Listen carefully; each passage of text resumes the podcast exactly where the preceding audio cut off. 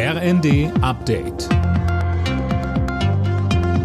Stündlich neu. Auf den Punkt informiert. Ich bin Tom Husse. Guten Morgen. Die EU will Energie sparen. Heute ist der Gasnotfallplan in Kraft getreten. Bis Ende März sollen die Mitgliedstaaten ihren Gasverbrauch um 15 Prozent drosseln. Die Länder wollen sich damit auf den Fall vorbereiten, dass Russland den Gashahn komplett zudreht. Der Chef der Bundesnetzagentur Müller sagte im ZDF, Erstmal bedeutet das, dass Deutschland nicht alleine steht, dass kein europäisches Land alleine durch diese Gaskrise durchgehen muss. Wenn alle Länder in Europa Gas sparen, kann das sozusagen den Preis stabilisieren, vielleicht sogar senken und dazu beitragen, dass genug Gasmenge da ist, damit wir gut durch den Herbst und Winter kommen.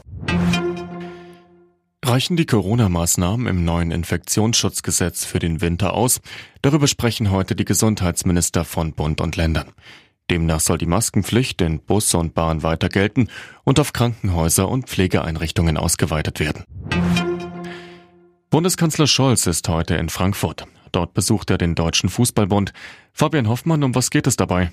Zum einen schaut sich Scholz den neuen Hochglanzcampus des DFB an. Viel wichtiger ist aber das Thema der gleichen Bezahlung von Frauen und Männern im Fußball. Beim EM-Finale vor gut einer Woche hatte der Kanzler angekündigt, sich um das Thema nicht herumdrücken zu wollen. Bislang ist von Equal Pay noch nicht viel zu sehen. Die Frauen hätten für den EM-Titel je 60.000 Euro bekommen. Bei den Männern wären es voriges Jahr 400.000 gewesen. Ihre Hauptrolle im Musical Grease an der Seite von John Travolta hat sie weltberühmt gemacht. Jetzt ist Olivia Newton-John im Alter von 73 Jahren gestorben. Sie hatte sich als Sängerin und Schauspielerin einen Namen gemacht. Alle Nachrichten auf rnd.de